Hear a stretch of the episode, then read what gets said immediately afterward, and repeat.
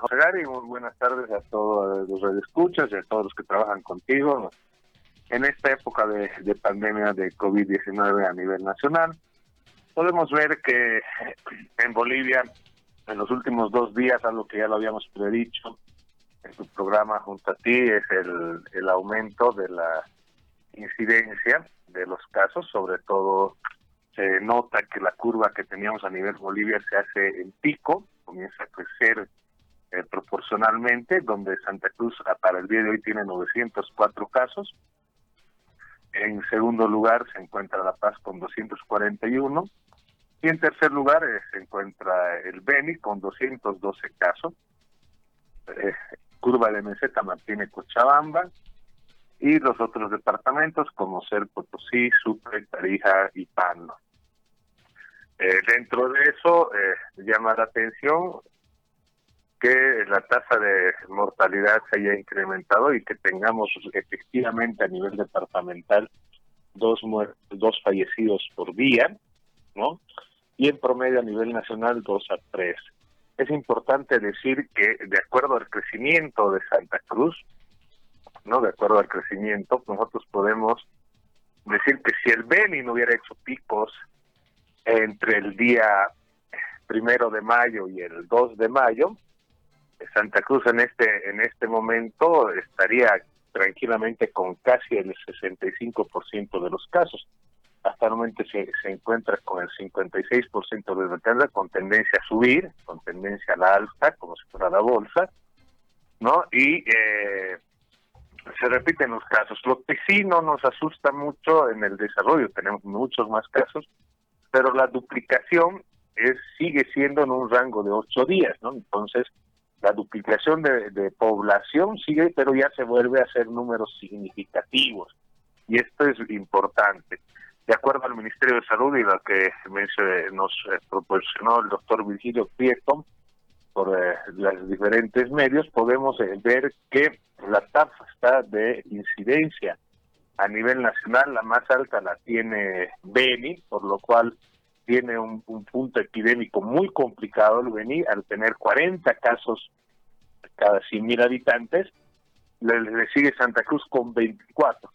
¿Qué significa? Que en el Beni están en niveles exponenciales. Fíjese que el Beni comienza a duplicar población el primero de mayo, ¿no? Y si nosotros eh, pasamos en comparativo, la multiplicación en el Beni es eh, casi entre tres a cuatro días. Con el resultado de hoy vamos a poder visualizar realmente cuánto ha multiplicado.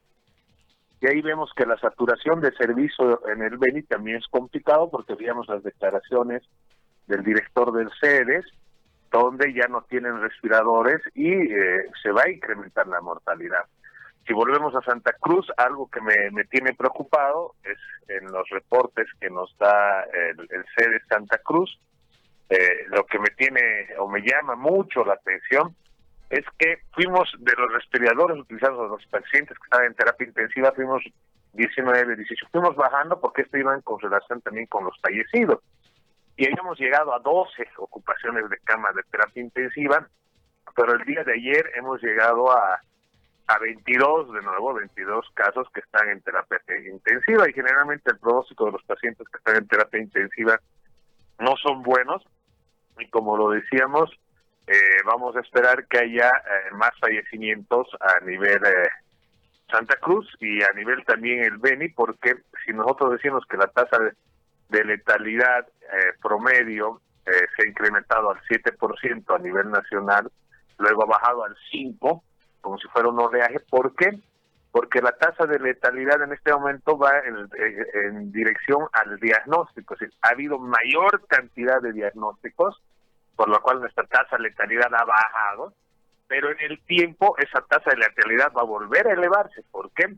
porque eh, estamos manejando tasas muy altas de, de, letalidad con promedio 6% y podemos decir que, por ejemplo, en, en Beni, en Trinidad sobre todo, esperamos una letalidad de, de 12 pacientes.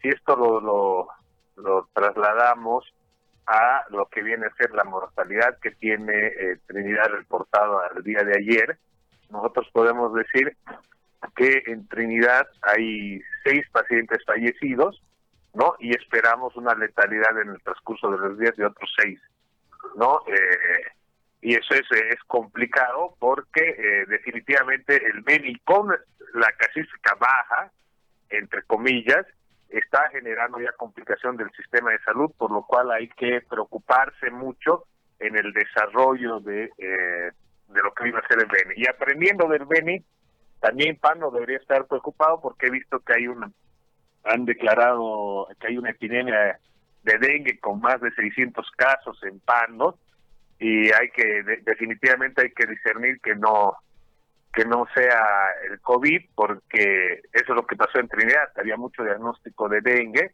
y en realidad estaba enmascarando el verdadero brote epidémico del COVID-19 en esa en esa región.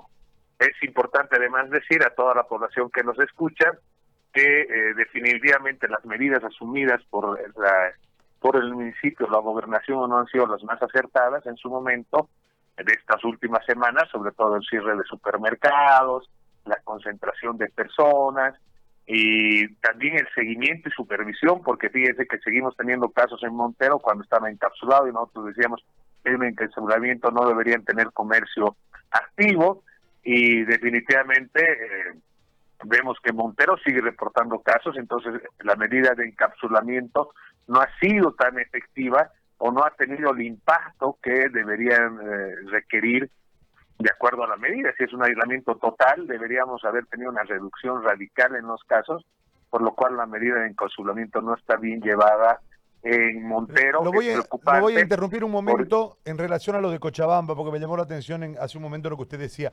Hay una información, ¿ha renunciado el director del CD, Jorge, en Cochabamba? Sí, a la renuncia del el doctor Calvimontes ocurre en un momento en que hay un conflicto por la designación de dos directores, uno de la gobernación y otro del ministerio, eh, según indica. El nombrado por el, por el ministro Navajas es cuestionado por la gobernación porque considera que atenta contra la autonomía. A lo tanto, no tengo buen retorno en el audio, disculpen.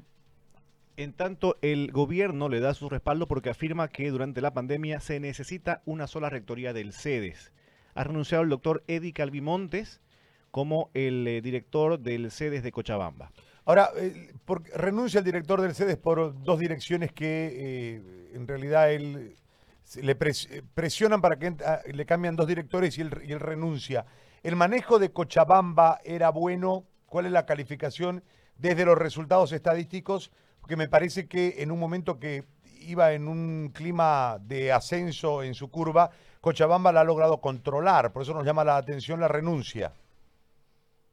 Eh, Cochabamba, eh, por los números que tenemos, está por debajo de Oruro, está por debajo de La Paz, está por debajo. De, es decir, estadísticamente eh, parece que las medidas asumidas, porque han hecho micro encapsulamientos en diferentes municipios, han trabajado, parecía acertado el manejo en Cochabamba y esperemos que no sea una ilusión, ¿no? Una ilusión estadística, porque eh, por ahí no estaban haciendo tal vez eh, la detección oportuna de los casos, el seguimiento y mapeo, porque eh, nosotros después de, que se asumen los impactos, es decir, de, que se asumen las medidas, vienen los impactos y generalmente no, no se olvide que el COVID-19 es la enfermedad de los siete, ¿no?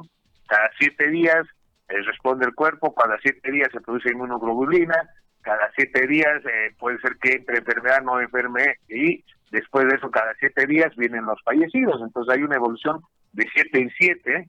Entonces de siete para nosotros nos ayuda mucho y por eso las evaluaciones de este virus tienen que ser semanales. Por la curva estadística eh, pareciera que las medidas que asumió la gobernación de Cochabamba estaban bien manejadas y esperemos que sigan así las cifras, ¿no? Porque cuidado, comencemos a hacer mayor testeo y comenzamos a tener detecciones, ¿no? Hay que ver, por ejemplo, hasta el momento eh, se reportó en Tarija el tema de Yacuiba, que había dos fallecidos por COVID, no han aparecido en las estadísticas nacionales, entonces eh, ahí hay un sesgo de datos y como le digo, el riesgo de no hacer una un eh, tamizaje laboratorial de al azar, sobre todo de personas, para detectar a los asintomáticos, puede generar que tengamos bolsones ocultos. ¿Qué sucedió en el Betning?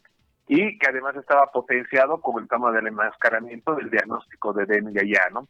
Algo que es muy importante en este tema, José Gary, recalcar el diagnóstico oportuno, el tratamiento oportuno en esta enfermedad. Hoy más que nunca la, la gente que se ha separado de la OMS y que se está distanciando en la OMS con los protocolos de tratamiento, eh, demuestra que la efectividad del tratamiento oportuno hace que la mortalidad baje, ¿no? Baje y baja proporcionalmente. Hablamos de las tasas de letalidades que en algunos lugares estaban de 6, 8, llegando a 10, con el tratamiento oportuno han llegado a 1, 2% en tasa de letalidad, como lo está haciendo Chile, Argentina, que está reportando bajos casos y también está bajando tasas de letalidades. Entonces, definitivamente creo que seguir eh, a, rajatabla las indicaciones de la, de la OMS, en vez de que sea algo importante para nosotros, definitivamente es un factor de riesgo para el desarrollo de armónico de lo que viene a ser salud en Bolivia. Le planteo otro escenario rapidito, porque los franceses han descubierto que el virus circuló antes de lo oficial a través de unos estudios. Eh, creo que usted deberá conocer seguramente la información que fue amplificada hoy. Eh, nosotros tenemos un tema en Santa Cruz que en un momento lo abordamos con usted relacionado a lo que sucedió en el carnaval con eh, principalmente un grupo de jóvenes eh, que fueron a hacer, se saturaron las emergencias en Santa Cruz en ese momento y en, muchos casos se sometieron a análisis de laboratorio buscando dengue, no hubo dengue y la conclusión médica en ese instante donde había un desconocimiento total del COVID-19 era que había un, era un virus que estaba dando, que era viral el cuadro y que estaba dando. Y lógicamente hay muchos jóvenes que estuvieron cuatro o cinco días con fiebre y después se sanaron. Este, es necesario, de, ahora ya con el antecedente de los franceses que lo tiraron para atrás el tema, hicieron un, análisis y en, a 25 personas, una de ellas resultó positiva, sus dos hijos positivos en esa época, de acuerdo a lo que han hecho ahora con, con el análisis, que se llama CRC, no me acuerdo, y este, eh, la que tenía la vinculación con los chinos era la mujer que trabajaba en, o trabaja en una empresa que tiene y vende productos chinos y tiene relación con los chinos. Eh, este antecedente marca que el virus circuló antes en Francia de lo que el sistema de salud estableció. ¿Podemos traer ese ejemplo ahora a, Bolivia, a Santa Cruz, y poder generar una investigación con retrospectiva para ver qué sucedió en la época de carnaval con nuestros jóvenes? Eh, se podría hacer eh, estudios que se llaman multicéntricos, porque hay dos, dos cosas importantes técnicas en esa referencia, ¿no? La primera es que eh, cuando se lo diagnostica el COVID o cuando se comienza a sospechar que es otro virus que no es el mismo que pues, se conocía, es en diciembre. Tenemos eh, los estudios realizados en China que son en diciembre, cuando los detectan en el tercer nivel de atención, es decir, cuando la especialidad comienza a detectar, no lo detecta el primer nivel. Esto es bueno aclararlo porque el primer, segundo y tercer nivel, ¿qué significa? Primer nivel significa los centros de salud donde está un personal médico básico. El segundo nivel es cuando están las cuatro especialidades y el tercer nivel es cuando están las todas las especialidades, oftalmología. Y hay eh, hasta terminología que dice en cuarto nivel cuando es un centro especializado completamente solo para eso. Por ejemplo, en Bolivia tenemos los gastroenterológicos, tenemos los oncológicos y tenemos los oftalmológicos. Entonces, en ese sentido, cuando detectan en tercer nivel y comienzan a sospechar que es otro virus, nosotros decimos que el virus ya estaba circulando en el primer nivel y se lo estaba tratando sindromáticamente. Entonces, podemos decir que el virus apareció y comenzó a hacer picos, y comenzó a hacer brote en diciembre, por lo para cual... Que, Para que se entienda, doctor, perdón, lo voy a interrumpir eh, un minuto. Sindromáticamente, ¿qué significa una tensión sindromática? Sindromáticamente significa que yo tengo síntomas y signos, ¿no? La fiebre, eh, tengo el, la tos, tengo lagrimeo, y entonces sindromáticamente, si todo lo que tiene el paciente lo trato porque es algo viral y lo hago, hago el tratamiento para un virus. Fíjese que en Francia de 25 casos, uno ha, era, ha sido positivo para COVID, de 25 casos de neumonía. Entonces, las que más producen neumonía no es solo el coronavirus, hay otros que producen neumonía. De esos 25, un caso fue reportado con neumonía, hicieron el seguimiento y se dieron cuenta que era un grupo familiar que había tenido en diciembre el contagio. Entonces, ¿qué es lo que pasa? Llega un paciente a mi consultorio, José Gary, y viene con rinorrea, viene con dolor de cabeza, viene con fiebre, reviso garganta y no hay la congestión bacteriana. Entonces digo, este es un cuadro viral. Y lo comienzo a tratar como un virus, como si fuera un resfrío común. Y al ser eh, un resfrío común, pues, ¿cuántos casos han debido pasar solapados, se llama, no? Porque no, no, no tenía, no lo conocíamos el virus, ya lo, lo dijimos en su momento, no conocíamos que había un nuevo coronavirus, que había un nuevo resfrío, que había una nueva gripe, por lo cual los casos han tendido a pasar solapados, a pasar disfrazados, y no lo reconocíamos. Por eso, este virus es silencioso y además es invisible. Es decir, porque no, no, no se lo, cuando se lo detecta, se genera todo el problema y es ahí cuando tienen los picos más grandes en enero, ¿no? Pero sí el virus ya estaba circulando y el virus ya existía en noviembre en noviembre eh, se puede asegurar al 100% que ya circulaba, porque en Francia ya lo tenían. En Francia ya lo tenían en diciembre, entonces, ¿cuánto tiempo ha pasado? Entonces, eh, fíjese que además justo aparece en la época de verano, que es época alta de movimiento alto en el tema aeroportuario, que se ha convertido en un vector, el tema aeroportuario.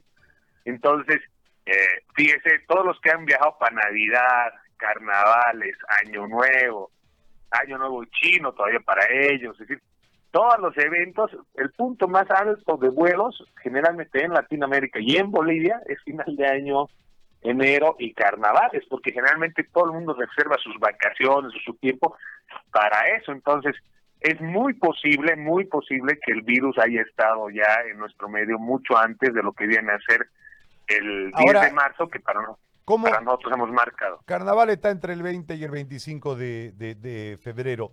Eh, ahí es donde a nosotros nos hizo, en realidad fue una oyente la que nos, nos llama la atención desde la sintomatología porque ella tenía un cuadro comparativo.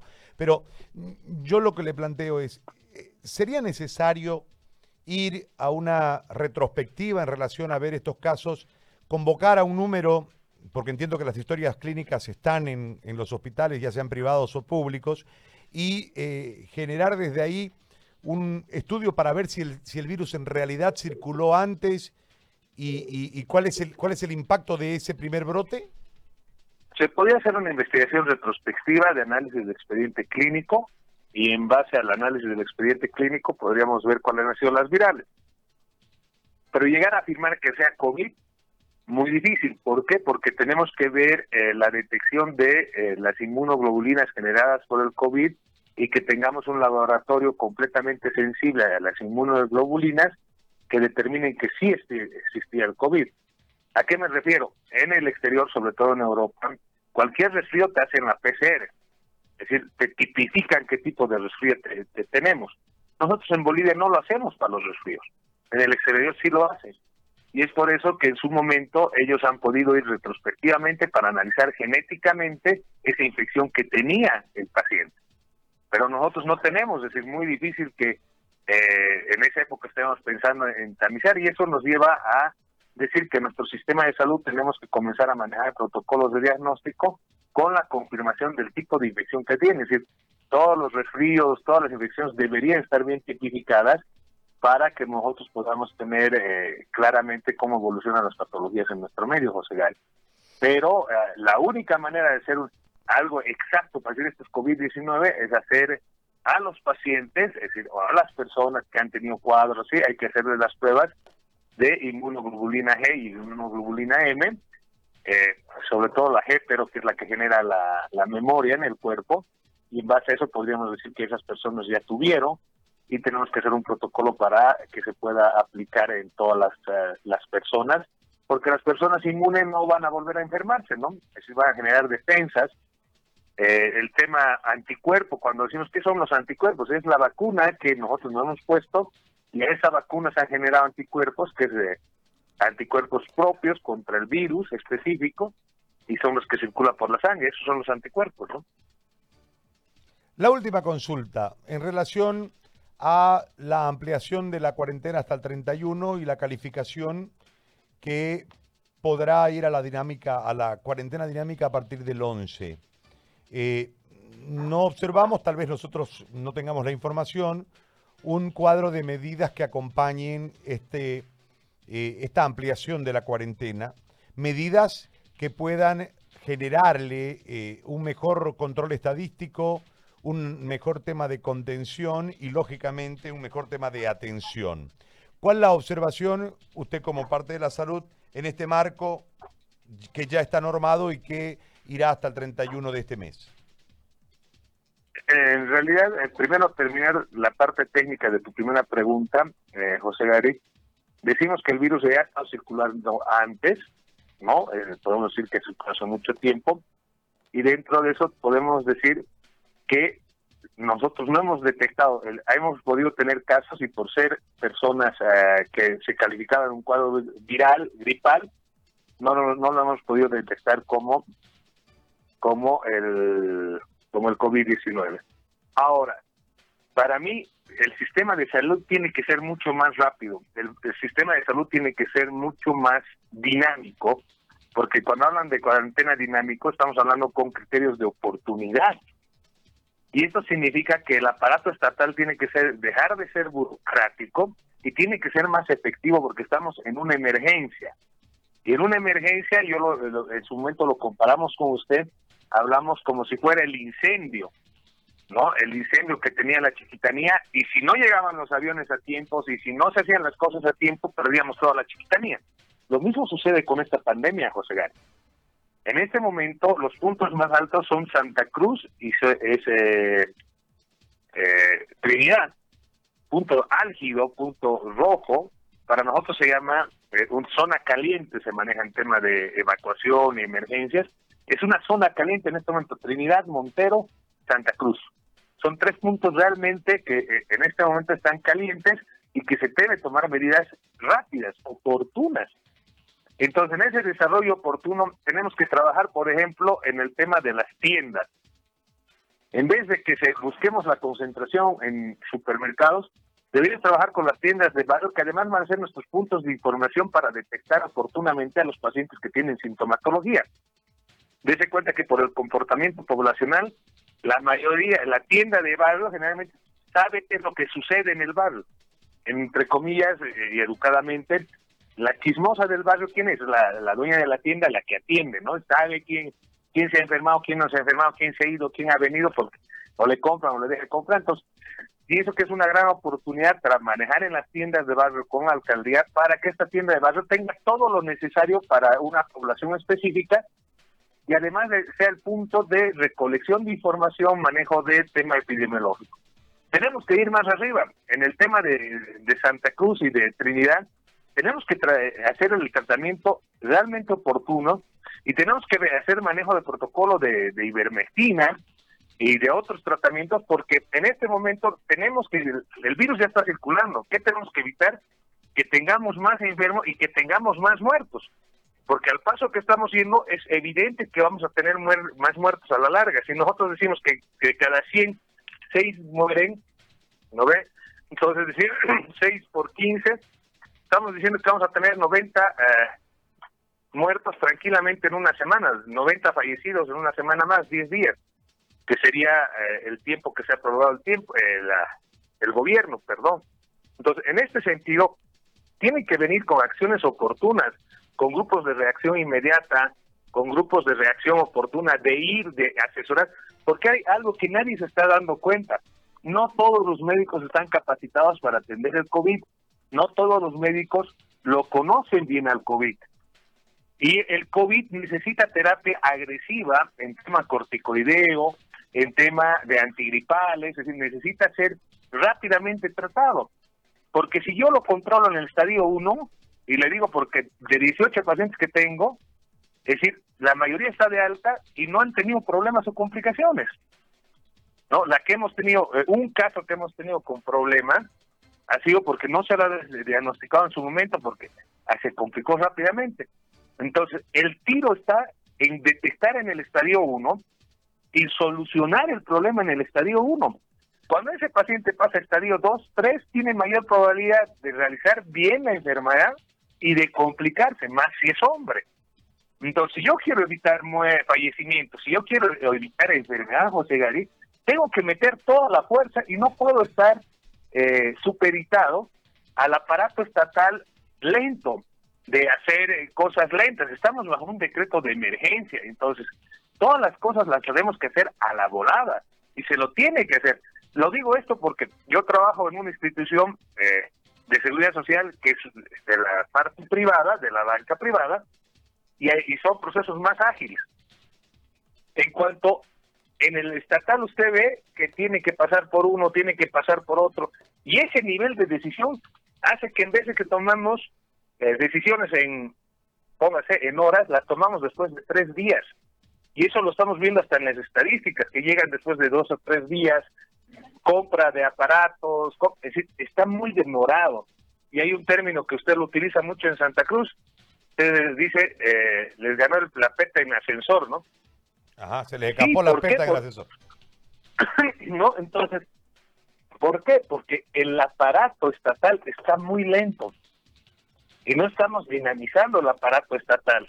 Y nosotros, si nosotros decimos en dos días, póngase Trinidad, en 48, 72 horas no se asumen medidas radicales de aislamiento total, de seguimiento al enfermo, de tratamiento oportuno, de hacer prevención con la ivermectina para tratar de reducir la carga viral, de proveerles todo lo que es bioseguridad tipo 2 y tipo 3 al personal, de ver además el tema de eh, tal vez Beni va a necesitar en su momento la aeroevacuación.